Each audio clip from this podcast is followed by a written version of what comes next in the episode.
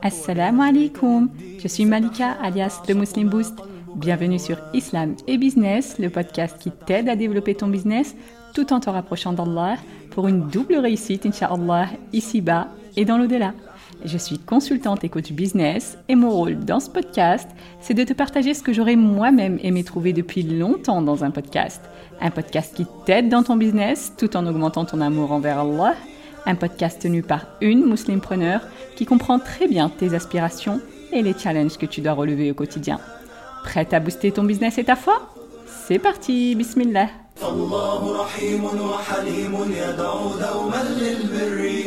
Bienvenue dans cette série qui est Allah, dans laquelle on apprend à connaître notre Seigneur à travers ses 99 noms pour booster notre foi, bi'idnillah, pour savoir comment l'invoquer et pour obtenir la récompense ultime que le prophète wassalam, nous a promis dans le hadith authentique. Allah a 99 noms, 100 moins 1, celui qui les dénombre entre au paradis.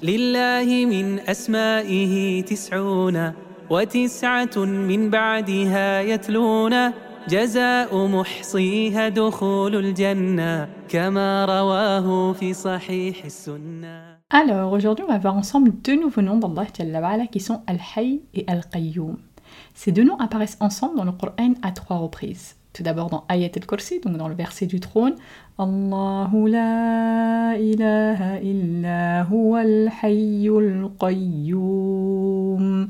Allah, point de divinité à part lui, le vivant, celui qui subsiste par lui-même, Al-Qayyum. Aussi au début de Surat Al-Imran, Allahu la ilaha illa huwa al-hayyul qayyum. Allah, point de divinité à part lui, le vivant, celui qui subsiste par lui-même, Al-Qayyum. Et enfin dans Surat Taha, وعنت الوجوه للحي القيوم et les visages s'humilieront devant le vivant, celui qui subsiste par lui-même, Al-Qayyum. Donc Al-Hayy, ça veut dire le vivant. Alors comme tu le sais, Orti, Allah ne ressemble en rien à ces créatures, et ses attributs ne sont pas assimilables. Par exemple, la vie de chacune de ces créatures, quelle qu'elle soit, a un début et une fin. C'est-à-dire que toutes ces créatures étaient inexistantes avant leur création, et elles disparaîtront toutes après leur mort, qu'il s'agisse d'être animées ou inanimées, même les anges, même les cieux et la terre, même le trône, etc. Absolument tout, comme il dit subhanah,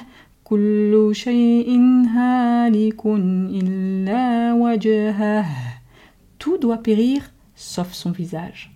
Donc comme on l'a déjà dit, les noms d'Allah et ses attributs sont les plus parfaits. Donc son attribut de vie, subhanah, revêt la perfection absolue. C'est une vie qui n'est pas précédée par l'inexistence et qui ne se termine jamais, ni partiellement, ni complètement. Donc aucun sommeil et aucune mort, comme il dit,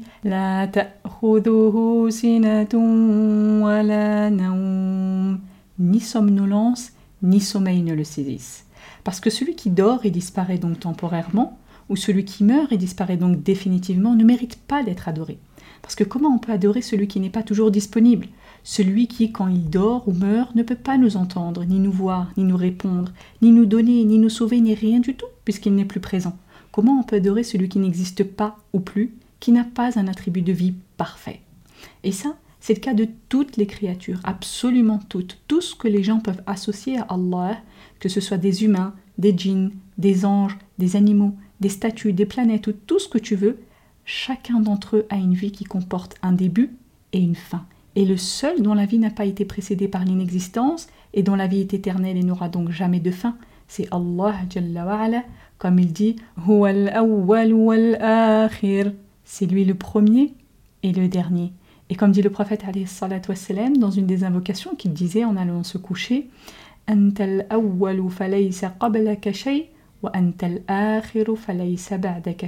Tu es le premier et il n'y a rien avant toi et tu es le dernier et il n'y a rien après toi. Donc il est bien le seul, l'unique qui mérite d'être adoré, et ceux qui ont une durée de vie limitée, quelle qu'en soit leur longueur, ou celui qui n'a pas de vie du tout, eh bien il ne mérite aucune adoration. Et cette distinction entre celui qui est constamment disponible et celui qui ne peut pas l'être est importante. Parce qu'en islam, on sait qu'Allah ne se fatigue jamais et que ça ne sied pas à sa perfection. Donc on ne croit pas par exemple qu'après la création des cieux et de la terre, Allah aurait eu besoin de se reposer. Mais au contraire, aucune fatigue ne l'atteint, comme il dit subhanah. ولقد خلقنا السماوات والأرض وما بينهما في ستة أيام وما مسنا من لغوب En effet, nous avons créé les cieux et la terre et ce qui existe entre les deux en six jours, sans éprouver la moindre lassitude. Donc, puisqu'il est parfait, subhanah, et il est al-hayy, le vivant, éternel, eh bien, il ne dort jamais, ni ne se repose. Et ça, ça doit te rassurer profondément, Orti. Savoir qu'Allah ne dort jamais, ne se fatigue jamais et ne se lasse jamais, il t'en a informé pour que tu comprennes la différence entre aller vers lui et aller vers les autres. Parce que quand toi tu as besoin de quelque chose et que tu vas voir une créature, même une personne de ton entourage par exemple, quand tu lui demandes quelque chose, soit parce que tu as besoin d'aide, ou parce que tu veux être rassuré, ou parce que tu es en dépression, ou tu es triste, ou tu as peur ou autre, eh bien cette personne, elle peut te répondre une fois, deux fois, trois fois, dix fois, vingt fois, plus, mais au bout d'un moment, peu importe l'amour qu'elle te porte, que ce soit ton mari, ton enfant, ta sœur, ta mère, ton père, ta meilleure amie, peu importe, au bout d'un moment, cette personne risque de se lasser, ou encore de ne pas te comprendre, ou tout simplement de dormir et de ne pas être disponible pour toi. Alors à ce moment-là, tu vas te sentir seul. Par contre, Allah, lui, c'est le seul qui ne se lassera jamais de tes demandes. Au contraire, il se réjouit subhanahu wa ta'ala à chaque fois que tu viens frapper à sa porte, même en plein cœur de la nuit, quand tout le monde dort, lui t'attend, Jalla Donc pense toujours à aller directement auprès du Hayy, du vivant éternel, subhanah. Bien sûr, ça, ça ne veut pas dire que tu n'as pas le droit de demander de l'aide à tes proches, etc. Bien sûr que tu peux, mais souviens-toi qu'ils ne sont que des humains et que leur capacité et leur vie est limitée. Mais Allah est le vivant, éternel. C'est un attribut très important pour prendre conscience de la différence entre toutes les créatures qui peuvent t'aider ici-bas, aussi bien intentionnées soient-elles, et Allah et c'est pour ça que parmi les doigts du prophète il disait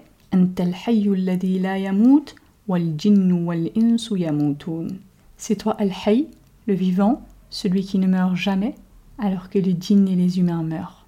Donc c'est ça la différence entre Allah al-hayy et ses créatures. Et je le répète, quelles que soient ces créatures, même les meilleures d'entre elles, même si elles sont aimées d'Allah Et c'est cette différence qui nous permet d'avoir un tawhid fort, quoi qu'il arrive, et quel que soit l'amour profond qu'on porte à certaines créatures, et quels que soient les bienfaits qu'elles nous apportent au quotidien. Ça, c'est comme quand le prophète wassalam, il est mort, les compagnons étaient profondément choqués. Et ça se comprend, ils avaient auprès d'eux le meilleur des hommes, wassalam, celui qui leur a transmis les paroles d'Allah, celui par lequel ils sont sortis de la mécréance, des ténèbres vers la lumière. Imagine, tu as l'ultime prophète d'Allah à tes côtés pendant 23 ans. Tu lui parles et il te parle. Il t'apporte au quotidien des lumières et un bien-être que nulle autre créature ne peut.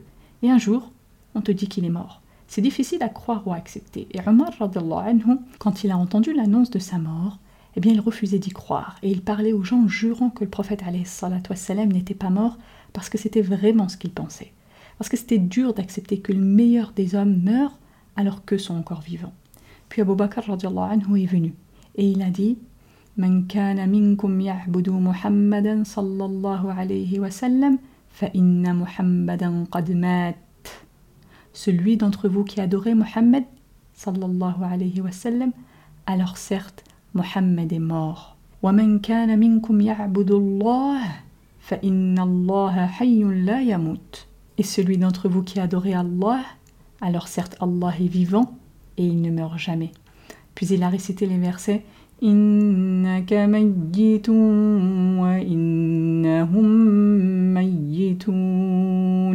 Certes, tu vas mourir et ils vont mourir. Il a récité aussi وما محمد إلا رسول قد خلت من قبله الرسل أفإن مات أو قتلا قلبتم على أعقابكم ومن ينقلب على عقبيه فلن يضر الله شيئا وسيجزي الله الشاكرين محمد نكا ميساجي دي ميساجي avant lui sont passés. S'il mourait donc ou s'il était tué, Retourneriez-vous sur vos talons? Et quiconque retourne sur ses talons ne nuira en rien à Allah, et Allah récompensera bientôt les reconnaissants. Évidemment, Omar anhu connaissait ces versets, mais il a dit que c'était comme s'il les avait entendus pour la première fois. Il s'est alors mis à terre, éreinté par le poids de cette prise de conscience. Il réalisait qu'il avait vraiment perdu la compagnie de son bien-aimé, le meilleur des hommes, qu'il n'était pas parti seulement pour quelques jours, mais qu'il était définitivement mort, qu'il ne reviendrait pas à cette vie d'ici-bas. La tristesse est normale et compréhensible, mais ça ne lui a pas fait perdre de vue l'ultime adoration, celle du vivant éternel, Allah al-Hayy. Et prendre conscience de tout ça, ça fait une différence considérable. C'est la différence entre celui qui vaut une adoration méritée et celui qui vaut une adoration inutile et même néfaste. Et c'est notamment ça que les sorciers de Pharaon ont compris quand ils ont dit à Pharaon Wallahu khayrun wa Et Allah est meilleur et éternel. Parce que quand ils ont cru en Allah à travers le message de Moussa salam, Pharaon les a menacés de mettre fin à leur vie de façon horrible en plus. Mais eux ont eu la foi. Ils avaient saisi que Pharaon, aussi horrible était-il, il n'était finalement qu'un être humain, et que la récompense que Pharaon pouvait leur offrir ou le châtiment qu'il leur infligerait, eh bien ce serait de toute façon temporaire. Mais le vivant, celui qui ne meurt jamais, c'est auprès de lui que se trouve la récompense éternelle, et c'est son châtiment éternel à lui qu'on doit craindre, parce qu'il est certes Al-Hayy, celui dont la vie est éternelle. Et c'est pour ça qu'ils ont dit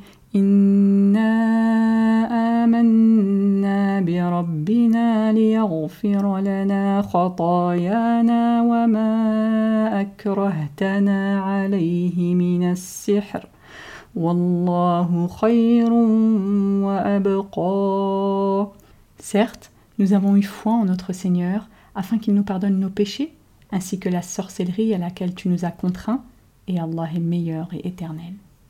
Le nom Al-Qayyum, quant à lui, a deux significations. La première, c'est celui qui subsiste par lui-même, c'est-à-dire qu'il se suffit à lui-même, Jalla Jalaluh, il n'a besoin de personne, et même notre adoration ou nos bonnes œuvres, il n'en a pas besoin, Jalla Jalaluh, de même que nos péchés et même la mécréance ne lui font pas de mal.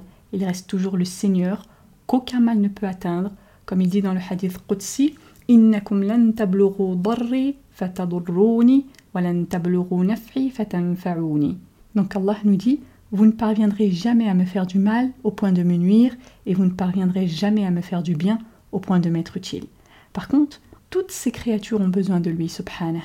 Et ça, ça correspond au deuxième sens du nom Al-Qayyum, qui est donc celui qui donne la subsistance à ces créatures, dans le sens que c'est lui, subhanah, qui s'occupe d'eux, et qu'elles ont continuellement besoin de lui, parce qu'il a la capacité absolue, Jalla de subvenir à tous leurs besoins. Et c'est lui, par sa puissance suprême, qui gère les affaires de toutes ces créatures qui ont donc constamment besoin de lui, même ne serait-ce que pour respirer ou rester en vie. Comme il dit Ya ayyuhannasu antumul fuqara'u ila Allah Wallahu huwal ghaniyyul hamid Ô gens, vous êtes les pauvres ayant besoin d'Allah, et c'est Allah le riche, celui qui se dispense de tout, et il est le digne de louange. Donc toutes ces créatures sont pauvres de lui et ne peuvent jamais se passer de lui, subhanah, ne serait-ce que le temps d'un clignement d'œil. Et ça, c'est valable pour toutes ces créatures, les animaux, les gens, mais aussi les cieux, les montagnes, son trône, etc. Toutes, toutes les créatures, comme il dit Jalla wa'ala.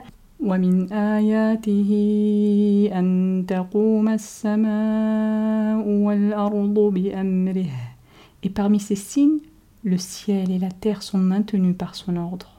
Et il dit aussi أفمن هو قائم على كل نفس بما كسبت وجعلوا لله شركاء قل سموهم أم تنبئونه بما لا يعلم في الأرض Est-ce que celui qui observe ce que chaque âme acquiert est semblable aux associés Et pourtant il donne des associés à Allah. Dis-leur, nommez-les. Ou essayez-vous de lui apprendre ce qu'il ne connaît pas sur la terre Et il dit aussi إن الله يمسك السماوات والأرض أن تزولا ولئن زالتا إن أمسكهما من أحد من بعده Certes, Allah retient les cieux et la terre pour qu'ils ne s'affaissent pas, et s'ils s'affaissaient, nul autre après lui ne pourrait les retenir. Les noms d'Al-Hayy al-Qayyum sont souvent utilisés ensemble parce que Al-Hayy renvoie à l'attribut de vie éternelle et Al-Qayyum renvoie notamment à l'attribut d'autosuffisance qui permet donc cette vie éternelle. Donc les attributs d'Al-Hayy et Al-Qayyum expriment ensemble les deux aspects de la vie éternelle d'Allah dans son essence même et dans ses actions. Du coup, ces deux noms, Al-Hayy et Al-Qayyum, rassemblent tous les autres attributs d'Allah parce que chaque autre attribut revient à l'un ou l'autre de ces deux noms, dans la mesure où Al-Hayy rassemble tous les attributs qui concernent Dhat Allah, c'est-à-dire l'essence même d'Allah, comme le fait d'entendre, de voir, d'avoir la connaissance, etc. Donc par exemple le nom As-Sami', l'audient, ou Al-Basir, le clairvoyant, ou Al-Alim, le tout-sachant, etc. Eh bien ce sont des noms qui reviennent à son attribut de vie, donc au nom Al-Hayy. Et Al-Qayyum, rassemble tous les attributs de ses actions, comme le fait de créer, de donner le risque, de faire vivre, de faire mourir, etc. etc. Donc de la même façon, les noms Al-Khaliq, le créateur, Al-Razzaq, le grand pourvoyeur, Al-Muhyi, celui qui donne la vie, ou Al-Mumit, celui qui donne la mort, etc., etc. Eh bien, ce sont des noms qui reviennent à son attribut de Qayyumiyya, c'est-à-dire d'autosuffisance et de gestion des affaires de ses créatures. Et donc au nom Al-Qayyum. Donc ces deux noms rassemblent les significations de tous les noms d'Allah et c'est autour de ces deux à chaque fois que tournent tous les noms. Et c'est pour ça que certains pensent que Al-Hayyul Qayyum c'est ça Ismullah al-A'zam, c'est-à-dire le nom le plus immense d'Allah parce que ces deux noms étaient effectivement présents dans plusieurs des hadiths qui parlent de Al-Ism al-A'zam. Al-Ism al-A'zam lillah, c'est quelque chose dont on avait déjà parlé dans l'épisode 2 sur le nom Allah Jalla Donc pour rappel, le prophète salam y a fait référence dans plusieurs hadiths. Quand il entendait certains compagnons anhum, faire des invocations, il disait alayhi salatu wassalam, laqad da'a Allahu bismihi al-A'zam, alladhi idha du'iya bihi ajab, wa su'ila donc il a invoqué Allah avec son nom le plus immense, celui par lequel s'il est invoqué avec, il exauce, et si on lui demande avec, il donne. Mais il y a plusieurs hadiths différents avec donc plusieurs noms qui étaient utilisés par les compagnons dans leurs invocations, comme par exemple celle d'un compagnon anhu, qui a dit Allahumma inni as'aluka bi anna laka hamd illa ant al-mannan badi'u samawati wal ard ya dhal jalali wal ikram ya hayyu ya qayyum. Oh Allah, je te demande comme t'appartient la louange, il n'y a d'autre Dieu que toi, le bienfaisant, le créateur des cieux et de la terre, ô le détenteur de la majesté et de la magnificence, ô le vivant, ô celui qui subsiste par lui-même.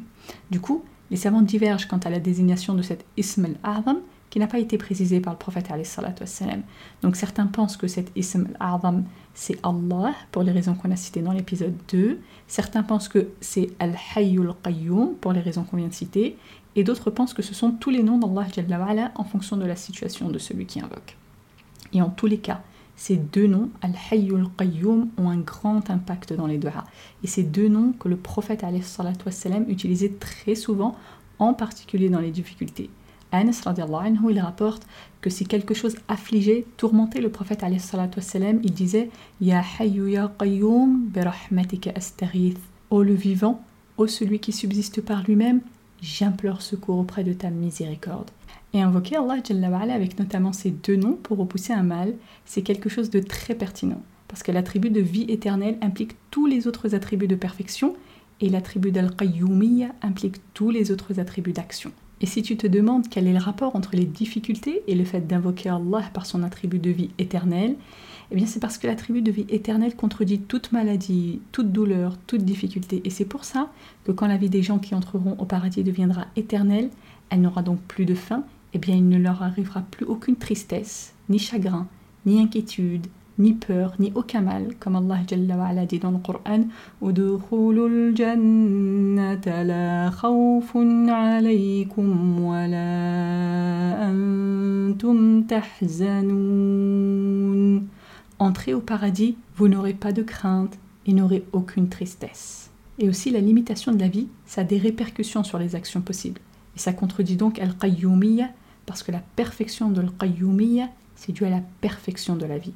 Celui dont la vie est éternelle et parfaite, alors tous ses attributs sont parfaits, et Al-Qayyum, parfait, n'a rien qui sort de sa capacité d'action, Donc s'accrocher aux attributs parfaits de la vie et d'Al-Qayyumiyya d'Allah, ça a un impact sur tout ce qui cause du mal dans notre vie ou dans nos actes. Et tout ça, ça montre l'importance de ces deux noms et ça pousse l'individu à ressentir al-iftiqar, c'est-à-dire à quel point il a besoin d'Allah et al la soumission à sa majesté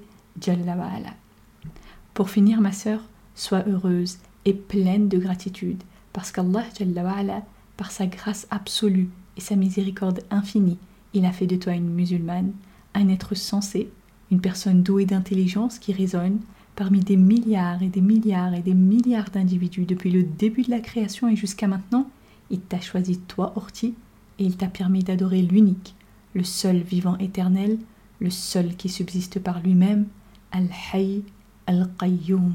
Donc lève tes mains au ciel, ma sœur, et invoque-le souvent avec ces deux noms, en particulier quand tu ressens ce que tu penses être des difficultés, qu'elles soient énormes ou moins grandes selon ta sensibilité, peu importe.